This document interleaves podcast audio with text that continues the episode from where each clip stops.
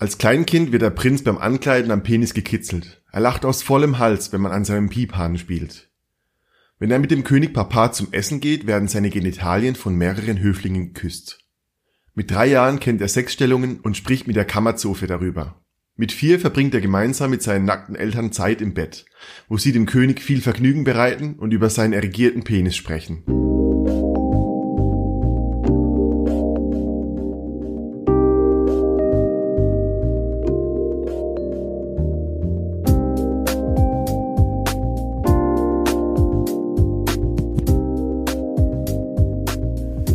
Warnung. Alle Inhalte dieses Podcasts sind Selbsterfahrungen und wurden von uns als offiziellen Sexprofis durchgeführt. Kinder, treibt solchen Scheiß besser nicht zu Hause. Wenn euch was dabei passiert, übernehmen wir keine Haftung, weder für Krankenhausgebühren noch für Sackratten. Wir sind gegen jede Art von sexuellem Missbrauch. Und außerdem niemals ohne Schutz am Schniedelwurz. Ganz wichtig. Hey liebe Leute, bevor wir den Take-Off machen, hier noch eine kurze Info. Habt ihr gewusst, dass Rein und Raus einen Workshop hat? Und habt ihr gewusst, dass dieser Workshop zwischen 6. und 8. Dezember 2019 stattfindet? Jetzt wisst ihr es. Wir haben noch einen Männer- und einen Frauenplatz frei und es gibt ein reichhaltiges Programm ähm, in der Nähe von Berlin mit wechselnden Co-Hosts, mit Gästen, mit äh, Leuten aus dem Bereich Sexological Bodywork, Körperarbeit und Therapie.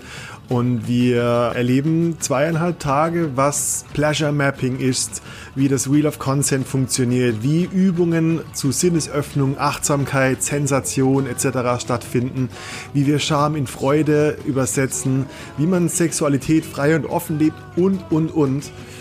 Falls du, falls ihr Lust habt, euch fallen zu lassen und Neues entdecken wollt, ist dieses Wochenende ein optimaler Testrun für euch. Geht auf unsere Webseite reinundraus.com, um mehr über den Workshop fucking free zu erfahren, sowie euch noch für die letzten Plätze anzumelden.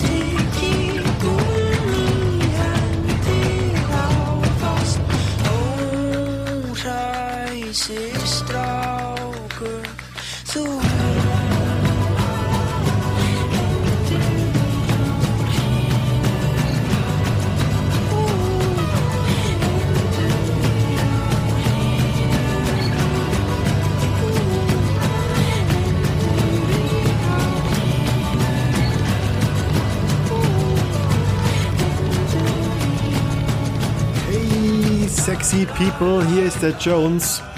Ich bin zurück aus meinem Ayahuasca-Mallorca-Trip.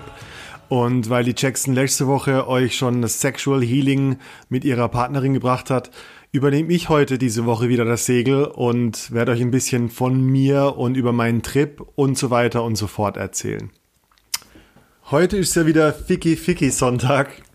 Und ich habe mir überlegt, Mensch, was kann ich euch denn geben? Was kann ich euch bieten zum Thema Sexualität? Ähm, aus welchem Background komme ich überhaupt? Ihr habt öfter mal schon über Jacksons Tagebuch und Ayahuasca-Reise gehört. Ich habe bisher wenig über mich erzählt, außer in der Porno-Folge. Und da dachte ich, Mann, so ein Thema, was ich gerne jedem kommunizieren würde, geht oder handelt von, von meinem Buch, das ich letztes Jahr im Oktober veröffentlicht habe. Und es geht gar nicht so sehr um das Pornobuch. Also das Buch, das ich geschrieben habe, heißt Unfuck Your World. Und es geht um Pornosucht, es geht um Masturbations- und Fantasiesucht. Und es geht um eine Art, mit seinen Gefühlswelten umzugehen und sich in Süchte zu stürzen. Das ist schon eine ganze Weile her und ich habe immer wieder so die Idee gehabt, dass ich speziell auf das Thema Scham, Schuld in Verbindung mit Sexualität eingehen möchte, weil ich glaube, dass wenn es wirklich ein Problem auf der Welt mit Sexualität gibt, dann ist es das Thema Scham, Körperscham, Schuldgefühle, in irgendeiner Form das Gefühl, dass Sexualität, dass meine Sexualität in welcher Form auch immer, ob gelebt oder in der Fantasie, in irgendeiner Form abnormal oder unnatürlich ist. Und warum mich das so beschäftigt ist, weil Sexualität in dieser Form eine Aussage, ein Aspekt von meinem Leben, von meiner Persönlichkeit ist. Mich hat bei Sexualität immer interessiert, wie es sein kann, dass auf dieser Maslow-Pyramide, das kennt vielleicht der ein oder andere, wo Nahrung und Unterkunft und Schlaf und Sexualität eigentlich die Basis unseres Lebens darstellt und erst viel später Selbstverwirklichung als das höchste Gut in unserer Bedürfnispyramide ähm, stattfindet, wie oft Sexualität nicht zu unseren gestillten und erlebten Grundbedürfnissen dazugehört, sondern Sexualität vielleicht oft auch ein Problem in unserem Leben ist oder auf dieser Maslow-Pyramide sehr viel höher gerutscht ist. Ähm, bei vielen Leuten, egal ob jetzt aus Männergruppen oder aus anderen Gesprächen, Sexualität irgendwas ist, was, was so am Ende kommt in, zum Thema Selbstverwirklichung, obwohl es zu deinem Leben gehört, wie Nahrung, Schlaf und Unterkunft und ja, Essen, Trinken und was auch immer. Und ich habe damals ähm, ein Buch über Pornos geschrieben, aber im Grunde genommen habe ich nicht versucht, ein Buch über Pornos zu schreiben, sondern ich wollte in meinem Buch rüberbringen, dass du mit, deinen, mit deiner Sexualität, mit deinen Wünschen, mit deinen Bedürfnissen 100% ein ganzer Mensch bist und es keinen Grund für Scham gibt. Und ganz im Gegenteil, dass ich persönlich glaube, dass Scham etwas ist, was Scham ist eigentlich die Übersetzung von ich bin nicht okay, so wie ich bin. Und das geht an die Substanz und Scham ist Zweifeln an deinem Grundwert als Mensch. Und ich habe mir damals gedacht oder, oder versucht zu recherchieren und zu forschen, wo kommt eigentlich Scham her? Also, was ist das? Ist Scham etwas Kulturelles? Ist es etwas, was über Generationen übertragen wird? Ist Scham irgendwie ein Bestandteil des Lebens? Und was ich damals, auf was ich damals gestoßen bin, was mich extrem interessiert hat, ähm, ist einerseits, dass Sexualität selbst ein Begriff ist, den es vor 300 Jahren noch gar nicht gab. Das heißt, das, was wir da im Bett und mit Pipis und Popos und Muschis so machen, das war vor 300 Jahren noch gar nicht so wirklich in ein Konzept namens Sexualität zusammengefasst, das man untersuchen konnte. Das heißt, erst in den letzten 200 bis 300 Jahren hm, wurde Sexualität als etwas angesehen, was untersucht werden muss und in irgendeiner Form in gut und schlecht, in normal und abnormal portioniert wird.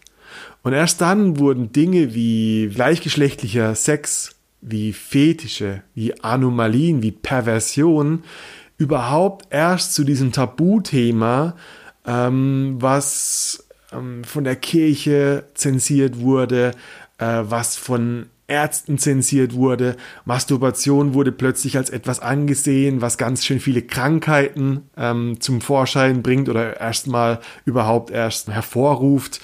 Und ähm, egal ob die krummen Finger oder der Schwund des Rückenmarks, es gab äh, vor 300 Jahren für Krankheiten, die keine, für die es keine Ursache oder keine Erklärung gab, war Masturbation und Sexualität genau das Richtige, um alles in diesen Sammelcontainer der Schmutzigkeiten zu stecken. Und hm, ich habe ein ganzes Kapitel genau dieser Sache gewidmet, ähm, weil ich auf der anderen Seite auf Geschichten gestoßen bin, die genau vor 300 Jahren, zum Beispiel in der Erziehung des französischen Adels, stattgefunden haben. Und da gibt es ein ganz berühmtes Buch oder eine, eine Niederschrift von einem Arzt, der den Kronprinzen seit Geburt an auf Tagesbasis beobachtet hat und ein Notizbuch, ein Tagebuch geschrieben hat über die Entwicklung des Kronprinzen. Und was das mit unserer heutigen Sexualität zu tun hat, wo ich glaube, dass Scham, Schuldgefühle herkommen und was ich glaube, was eigentlich unser Naturzustand ist, beziehungsweise wonach wir uns sehnen, wenn wir äh, Lust und Sucht nach, nach Sex, Masturbation und Sexualität haben, das erkläre ich in diesem Kapitel. Und deshalb möchte ich euch heute gerne genau dieses Kapitel ähm, hier wiedergeben. Das dauert ungefähr eine halbe Stunde und wir hören uns danach, falls ihr mögt. Äh, falls nicht, hören wir uns nächste Woche. Haut mal rein, liebe Leute.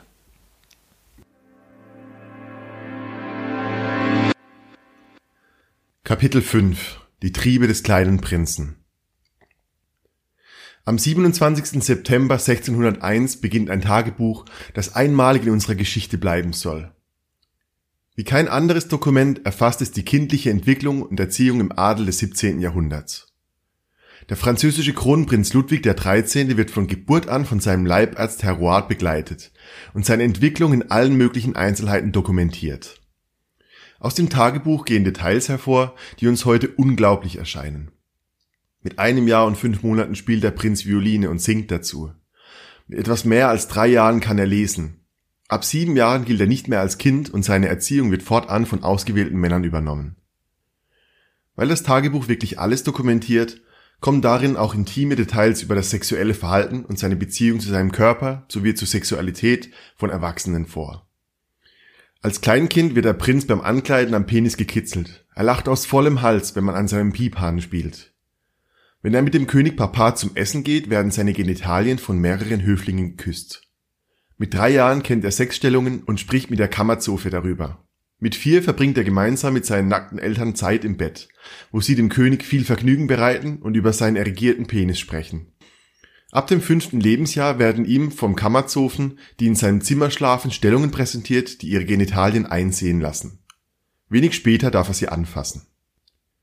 Was wir hier lesen, ist kein Bericht einer perversen Familie, sondern ganz normale Erziehung im Adel des frühen 17. Jahrhunderts.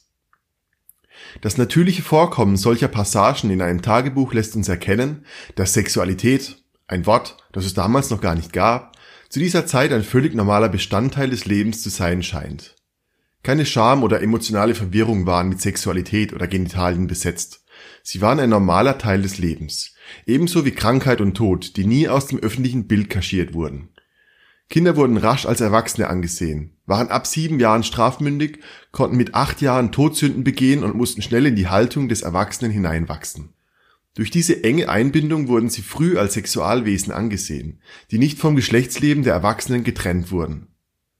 Wenn du wie ich innerhalb der letzten Jahrzehnte aufgewachsen bist und über diese Information erstaunt bist, sind wir schon mal zu zweit. Was ist passiert, dass wir nach wenigen Jahrhunderten diese Aufzeichnung als auffällig freizügig und fast schon pervers halten? Woher kommt die Moral in unserem Kopf, die sagt, dass das, was wir da lesen, doch nicht normal sein kann? Tatsächlich spielen die letzten 300 Jahre eine wesentliche Rolle, mit deren Auswirkungen in Gewissen und Moral wir heute noch in Konflikt stehen. Mehrere Dinge sind zu dieser Zeit passiert, die alle mit unserer Sexualität, Selbstausdruck und empfundener Freiheit zu tun haben. Ich beschreibe sie als Modell, das die Realität und Entwicklung von mehreren Jahrhunderten nur punktuell an Stellen beleuchtet, die ich als mögliche Einflüsse auf diesen Lebensbereich und Weichenstellungen sehe. Unzählige Diskurse von Psychoanalytikern wie Freud und Reich bis zu Philosophen wie Foucault haben in den vergangenen hundert Jahren über Ursache und Wirkung einer unterdrückten oder analysierten Sexualität geforscht die die Ursache von sexueller Unsicherheit sein sollen. Das Spannende bei solchen Diskursen ist die Einsicht, wie in nur wenigen Generationen sich Systeme und Strukturen entwickeln konnten, die uns heute noch fest und nachhaltig beschäftigen. Wenn du dir bewusst machst, wie wenig Generationen es gedauert hat, bis zum Beispiel das Auto sich als eines der Statussymbole schlechthin entwickelt hat, wird dir bewusst, wie sich in 300 Jahren Ideologien und Dogmen entwickeln und über Generationen vererben können. Im Vergleich zu einer riesigen Bandbreite an Optionen und Lebensmodellen, die wir heute haben, gab es vor 300 Jahren eine sehr viel beschränktere Auswahl an Wertvorstellungen und Ideologien. Wenn solche Ideologien und Weltansichten damals mit dem immer noch in den Anfängen steckenden Buchdruck veröffentlicht wurden, waren sie von Natur aus der heiße Scheiß und dadurch ein Bestseller in Weltauflage. Wo Anfang des 17. Jahrhunderts zur Zeit von Ludwig XIII. der Mensch noch als selbstverständliches Sexualwesen angesehen wurde, sollte wenige Zeit später von der Kirche ein neues Bild aufgefasst werden. Die nämlich sah das Kind als genaues Abbild Gottes, am nächsten an Adam und Eva, bevor sie vom Biss in den Apfel verunreinigt wurden. Das Beste, was einem Neugeborenen ihrer Ansicht nach hätte passieren können, wäre die sofortige Wiedervereinigung mit Gott nach der Geburt, um nach dem Tod die Ewigkeit ohne Sündenlast zu genießen. Eine etwas unpraktikable Idee für ihre lebenden Vertreter. Dadurch entstand die Agenda, wenigstens so viele Verunreinigungen und Sünden wie möglich vorzubeugen, um auch als Erwachsener die kindlich-göttliche Reinheit und Unschuld zu bewahren. Die erste Schrift mit dieser Idee entstammt einem Text aus dem Jahr 1628. Etwas mehr als 20 Jahre nachdem Kronprinz Ludwig XIII. mit seinen nackten Eltern im Bett an seinem Pullermann spielt und Sexstellungen mit der Zofe diskutiert. Ein ziemlich harter Bruch aus unserer heutigen Sicht. Doch wie die Erziehung im Adel war und was dem aufkommenden Bürgertum erzählt wurde, sind zwei verschiedene Dinge. Den ersten Schwung dieser neuen Sicht auf körperliche Verunreinigung und die Lüste nehmen im 17. Jahrhundert ihren Lauf. Immer mehr Schriften folgen zum Thema der Verunreinigung der Seele durch Onanie. Anfang des 18. Jahrhunderts erkennen immer mehr Ärzte diese Basis als Trittbrett, um fast alle Krankheiten mit unbekannter Ursache auf die Onanie zu schieben. Wo zuvor nicht einmal in katholischen Beichtbüchern die Rede von Selbstbefriedigung war, erlebte das neu entstandene Gewissen vor dem Herrn plötzlich Rückenwind durch die hoch angesehenen Ärzte, die Masturbation als die Ursache von Krankheiten, Schwachsinn, Fehlgeburt, Behinderung und vielem mehr sahen. Kampfschriften gegen die Onanie vermehren sich wie Lauffeuer und halten Einzug in die gesellschaftliche Allgemeinbildung. Sexualität wird zu einem Begriff, der explosionsartig das Objekt unzähliger Untersuchungen wird ein menschliches Attribut, das analysiert und dokumentiert werden muss. Etliche Maßnahmen werden getroffen, um der Versuchung der Masturbation dem Kampf anzusagen. Kalte Schlafräume werden angeordnet, der Schlafanzug wird erfunden. Spielzeuge mit Reibgefahr wie das Steckenpferd werden abgeschafft. Korsette zur Verhinderung von Masturbation werden empfohlen. Selbstliebkosungen von Eltern werden als Verführung scharf kritisiert und unterbunden. Die Spitze der Maßnahmen ist erreicht, als Drähte durch die Vorhaut bei Jungen bis zur Entfernung der Klitoris bei Mädchen Masturbation verhindern sollen. Die Versuchung der Lust lauert überall. Beinahe deckungsgleich dazu rollen im Abendland die Vorboten der Industrialisierung an. Maschinen bahnen sich den Weg in die Produktion, die ab sofort nicht mehr auf die Muskelkraft von Arbeitern limitiert ist Gewinnstreben und Kapitalismus entwickeln sich als dominante Wirtschaftsprinzipien und damit ändert sich die Rolle des einzelnen Arbeiters, der nicht mehr in Leibeigenschaft eingebunden ist, sondern seine Arbeitszeit als Einzelperson verkauft. Nun zählt nicht mehr die Gemeinschaft der Gruppe, sondern der Einzelne wird zum eigenverantwortlichen Führer seines Lebens Physisch oder psychisch Kranke, Asoziale und Landstreicher, die zuvor noch normaler Teil des Sozialkörpers im Mittelalter waren, sind im Bild des neuen zivilisierten Bürgers ab sofort unerwünscht und stören. Abweichendes Verhalten wird sanktioniert, weshalb ab sofort Rülpsen und Furzen unfein sind, Gähnen nur noch mit der Hand vor dem Mund erlaubt und das Naseputzen nur noch mit Taschentuch als fein angesehen wird. Höflichkeit und das Herunterschlucken von Emotionen wird wichtiger als impulsiver Ausdruck und Affekte – Stimmungen und Gefühle. Krankheit und Tod werden möglichst versteckt.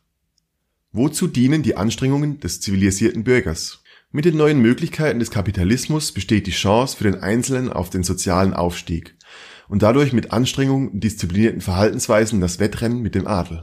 Disziplin und Leistung, Sparsamkeit und Askese, Gewissenhaftigkeit und Moral werden zum Mittel, um einen besseren Stand in der Gesellschaft erreichen und halten zu können. Wollust, Masturbation und Sexualität werden als tierische Triebe gesehen, die diesem Ziel im Weg stehen. Sie werden ab sofort in intime Lebensbereiche verbannt. Schlafzimmer und Kinderzimmer trennen Intimität und Sexualität von Eltern und Kind und geben ihnen zugewiesene Bereiche. Alle Unterdrückung von körperlichen und emotionalen Bedürfnissen hat ein Ziel, den neuen Menschen mit bürgerlichem Sozialcharakter und den übergeordneten Eigenschaften der Selbstbeherrschung.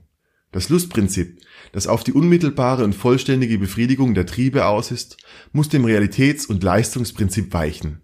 Die Unterdrückung sexueller Energie soll Produktivität und Arbeitskraft steigern. Am besten kann man die Unterdrückung von Impulsen, Trieben und Lust bei Kindern im Verhältnis zum eigenen Körper antrainieren. Diese Erziehung der Sexualität schafft gewünschte Charakterzüge, die sich tief in die Persönlichkeit verankern. Durch die Unterdrückung der Triebe entsteht jedoch gleichzeitig im einsamen Kinderzimmer der Zwang, die Verbote zu überschreiten und damit einhergeht das schlechte Gewissen, das später als Verhaltensregulator benutzt werden kann.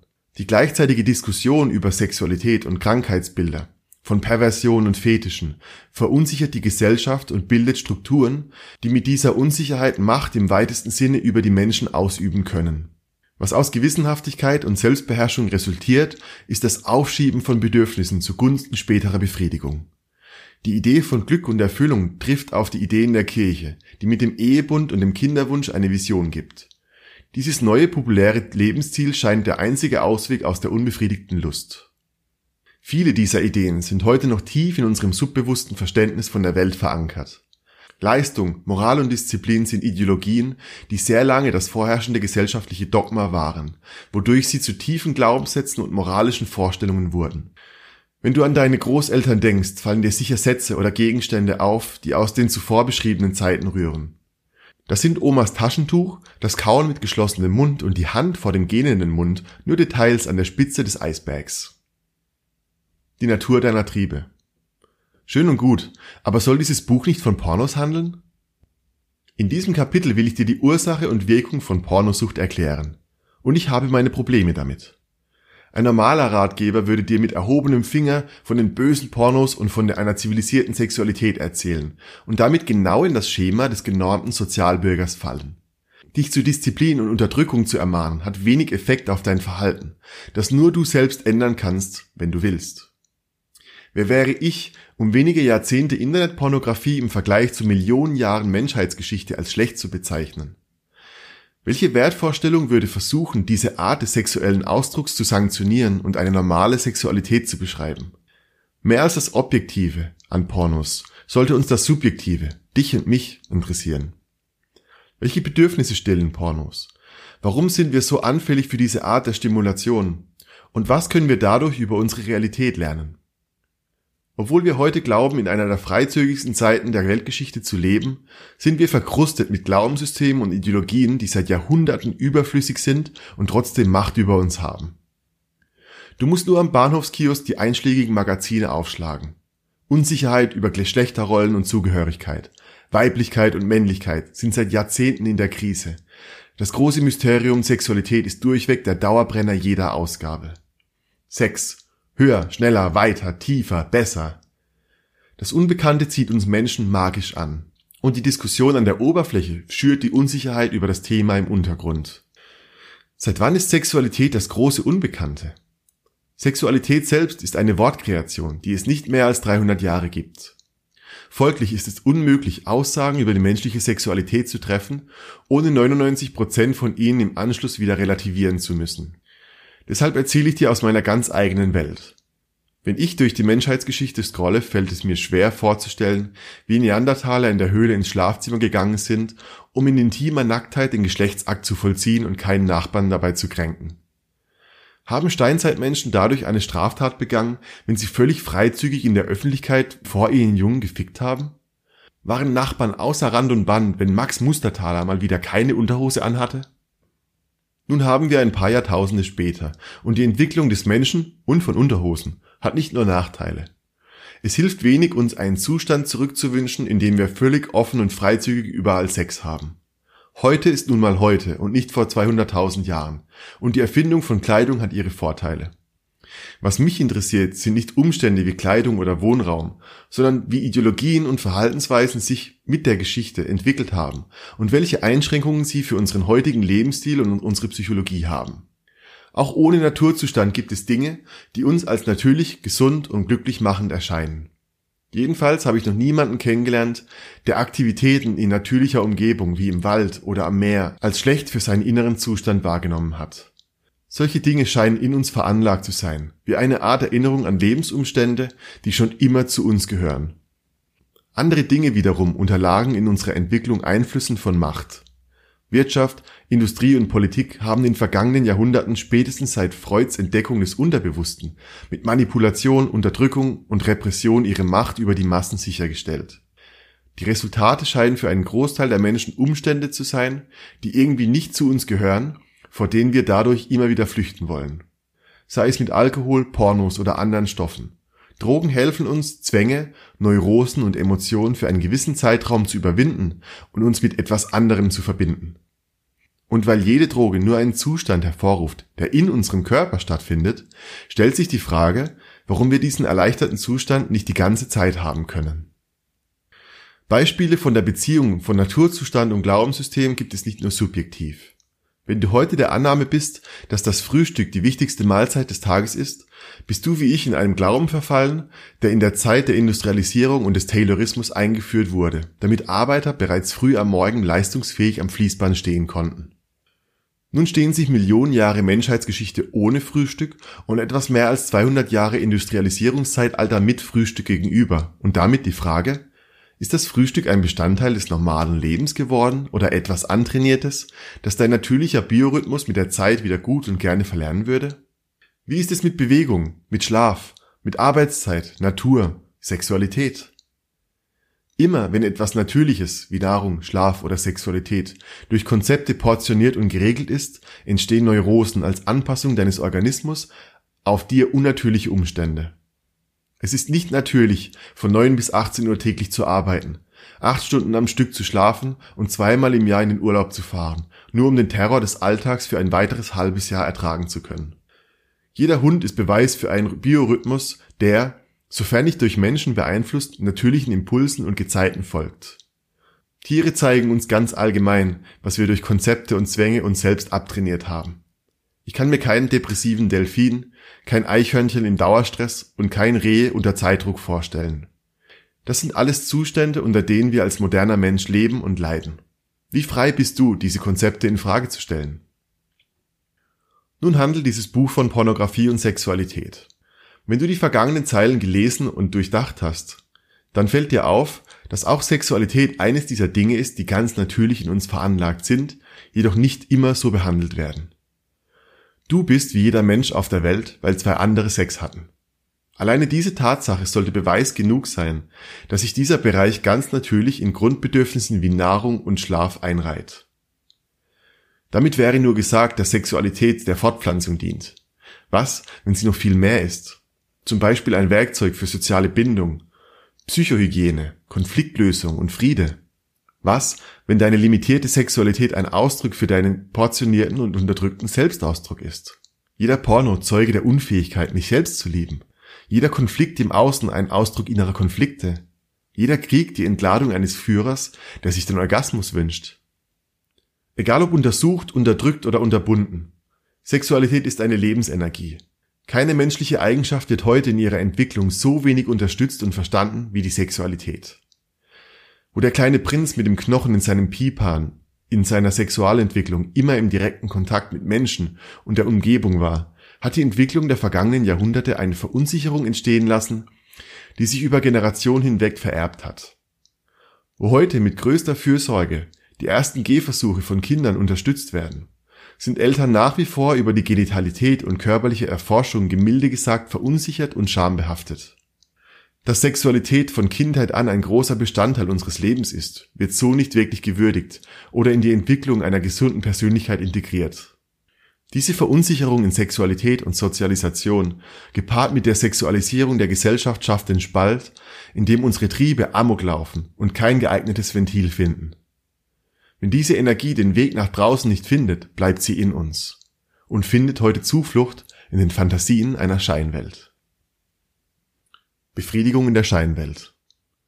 Als sich vor etwa 40 Jahren die Idee des Cyberspace als Vorreiter des Internet entwickelt hat, entstanden Fantasien wie Tron und die digitale Welt als Raum der Freiheit. In einer zunehmend komplexeren Welt, durchsetzt von politischen Kriegen und überreizt durch die moderne Konsumgesellschaft, erfindet der amerikanische Science-Fiction-Autor William Gibson in seinem Roman den von Menschen erzeugten Cyberspace, auch als Matrix bezeichnet, indem sie sich über die neuronalen Schnittstelle an vernetzte Computer anschließen. Die damalige Fantasie beschreibt einen Zustand, in der durch das Eintauchen in den kybernetischen Raum der computermedial erzeugte Sinneshorizont die Realität der Menschen erweitern und ersetzen kann. Der Cyberspace soll dem Individuum seine Unabhängigkeit und Freiheit in einem grenzenlosen Raum der Möglichkeiten wiedergeben was wenig später durch die Computertechnik in der Raumsimulation erstmals realisiert wurde, schlägt sich heute in der Entwicklung von Virtual Reality, 3D-Brillen und Co. nieder. Mittlerweile gibt es in der Soziologie die sogenannte Cyberanthropologie, die die digitale Welt in die aktuelle Entwicklung der Menschheit bereits einrechnet was sich in den letzten Jahrzehnten mit der Computertechnik entwickelt hat, ist künstliche Intelligenz, die auf Basis von Zahlen und exponentieller Lernerfahrung immer besser und besser auf seine User reagieren konnte. die mit der Zeit mehr über eine Person wusste als die Person selbst. So kommt es, dass Amazon heute bereits weiß, welche Bücher ich in einem Jahr lesen werde, wann meine Milch nachgeliefert werden muss und welche Produkte haargenau in meine Lebensumstände passen. Was vor wenigen Jahren als positive Zukunftsvision entwickelt wurde, ist heute zum goldenen Käfig geworden, in dem wir sitzen. Denn die virtuellen Räume und künstlichen Intelligenzen sind so gut geworden, dass der Mensch zu langsam ist, um die feinen Unterschiede zu differenzieren. Amazon weiß, was ich will. Wer hat entschieden, dass ich es brauche? Die Hochkultur der virtuellen Räume und künstlicher Intelligenz sind aktuell die sozialen Medien. Wenn William Gibson damals Facebook hätte sehen können, wäre es sehr nahe an seiner Vorstellung der virtuellen Realität gewesen. Doch ihm würde ein Fehler im System auffallen. Die künstlichen Intelligenzen sind gut geworden. Zu gut. Nämlich so viel zu gut, dass kein Kontakt mit dem Gegenüber mehr entsteht, wenn alle vordergründigen Bedürfnisse bereits automatisch erfüllt werden. Ganz einfach dadurch, dass die Mechanismen im Hintergrund so intelligent sind, dass sie mir nur noch das anzeigen, was mein Gehirn will. So schaffen es die sozialen Medien, dass die Inhalte, die ich beständig und immer wieder sehe, letztlich nur ein Ausschnitt meiner eigenen kleinen Welt spiegeln. Der einzige Mensch, dem ich dadurch im digitalen begegne, bin immer nur ich selbst. Die Mechanismen im Hintergrund filtern mir die dargestellte Welt, wodurch eine Landkarte einer subjektiven Realität entsteht, die nichts mit der tatsächlichen Landschaft da draußen zu tun hat.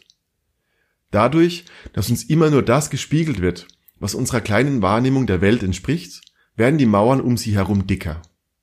Jede abweichende Realität wird umso schockierender. Wie konnte Donald Trump US-Präsident werden, wo doch deine Timeline ganz deutlich Zeuge war, dass die ganze Welt gegen ihn ist? Wie können rechtsradikale Parteien in den Bundestag kommen, wodurch jeder dagegen war? Wie kann es sein, dass überall Krieg zu sein scheint, obwohl wir in einer der friedlichsten Zeiten der Weltgeschichte leben? Das ist die selektive Realität der künstlichen Intelligenz um dich. Was du sehen willst, bekommst du zu sehen. Die Dauerschleife der Information gibt dir das Gefühl von Freiheit in einer grundlegend unsicheren Welt und macht dich innerhalb deiner geglaubten Freiheit zunehmend unfreier. Es entstehen zwei Welten, deren Konturen verlaufen. Das Erleben des Erlebnisses, genannt Leben, und die Erfahrung des Virtuellen. Und dadurch entsteht die Frage, was mit meiner Realität passiert, wenn ich zwischen den Welten nicht mehr trennen kann. Das Wachstum dieser Technologien war in den vergangenen Jahrzehnten viel zu schnell für die langsame Adaption unserer Sinnesfähigkeiten. Unser Gehirn ist von der Vielzahl der Realitäten überfordert. So kommt es, dass das Gehirn zwischen real und virtuellem Erleben nicht mehr unterscheiden kann. Bei allen Möglichkeiten, die uns das Internet bietet, gibt es folgenschwere Nachteile. Wir Menschen sind Sozialwesen und unsere Sozialisierung und Sexualentwicklung findet in Kontakt mit dem Gegenüber statt. Unser ganzes Überleben ist seit Jahrmillionen von der Gemeinschaft abhängig. Je mehr du dich in der virtuellen Realität verlierst, umso unfähiger wirst du, mit der erlebten Wirklichkeit und anderen Menschen in Kontakt zu sein. Je mehr deine Entwicklung isoliert in einer digitalen Welt stattgefunden hat, umso mehr fehlt dir der Sozialabgleich mit dem Gegenüber. Was die virtuelle Realität erreichen will, ist das Befriedigen von Bedürfnissen, ohne in Kontakt mit dem Gegenüber sein zu müssen.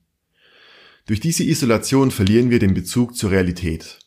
Das Internet wird zur Maschine, die uns ein künstliches Durchschnittsgefühl vermittelt. Die Bedürfnisse werden erfüllt, ohne das Erlebnis erleben zu müssen.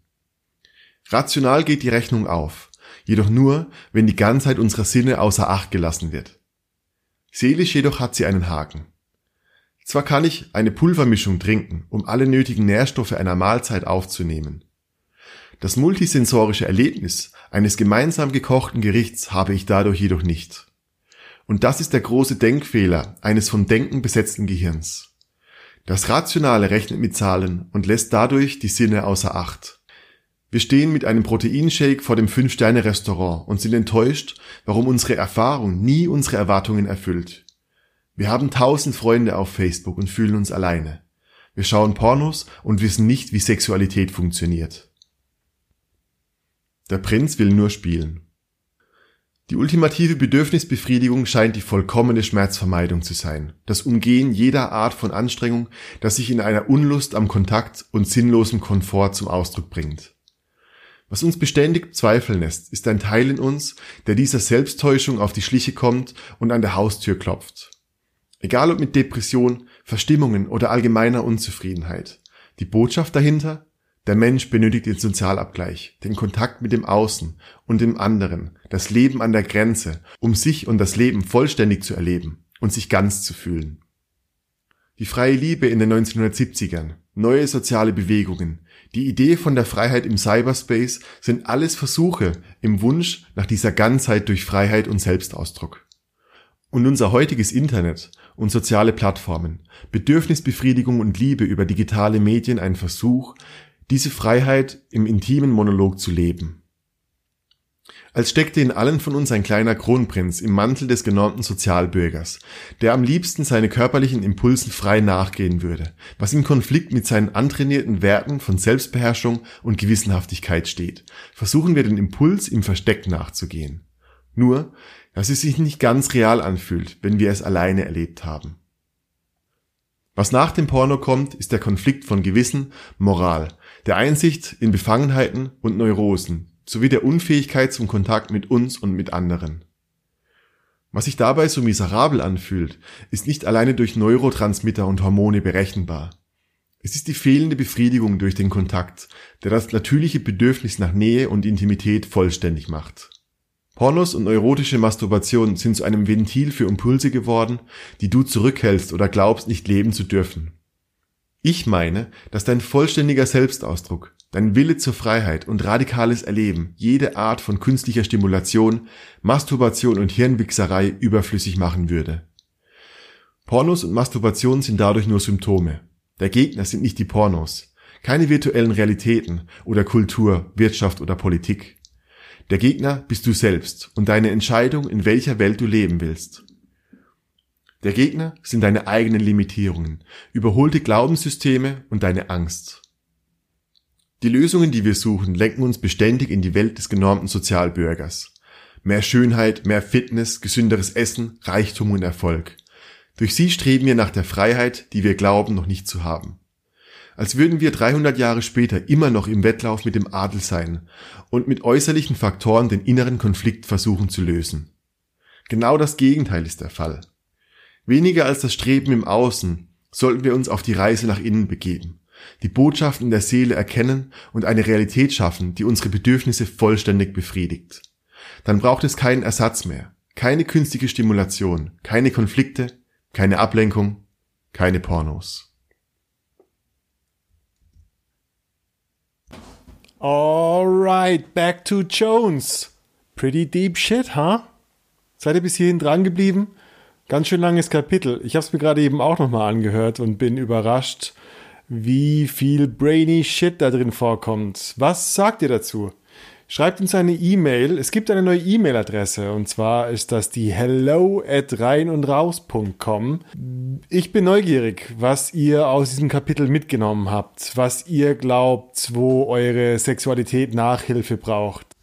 Es gibt bald ein neues Format zur Wochenmitte hin und es wird sich beschäftigen mit den Fragen, die ihr uns schickt, per E-Mail, über Instagram, in unseren Instagram Stories. Ähm, schickt euch, schickt uns eure Frage an hello at reinundraus.com und seid gespannt, ob ihr vielleicht einen, eine Topic, ein Fokusthema einer dieser nächsten Folgen sein werdet. Ich kann versprechen, es äh, gibt spannende Themen, es gibt eine, einen Haufen an Fragestellungen, die ähm, unsere E-Mail-Adresse jeden Tag erreichen. Und ich bin schon ganz neugierig auf jede Art von Fragestellung, auf jede Art von Unsicherheit einzugehen. Wir haben ein breit gefächertes Publikum zum Thema Beziehungsprobleme, zum Thema ähm, Liebe, Sexualität, Scham, ähm, Körper. Ähm, was auch immer die Frage ist, es wird sich wahrscheinlich lohnen, nicht nur für dich, sondern auch für ganz viele Zuhörer, die sich vielleicht gar nicht trauen, die Frage zu stellen, aber eine ganz ähnliche Frage haben oder erstmal durch deine Frage überhaupt auf das Thema aufmerksam werden. Ähm, dementsprechend bitte keine Zurückhaltung. Ähm, auf Instagram unter rein unterstrich und unterstrich raus ähm, findet ihr alle News, Postings und die Möglichkeit, uns eine Nachricht zu schicken. Ähm, hello at reinundraus.com ist the shit, ähm, wo ihr Fragen übersenden könnt. Ansonsten war's das für heute, Pete Pill. I wish you a happy fucking ficky ficky Sunday und wir hören uns nächste Woche. Haut mal rein. Bye bye.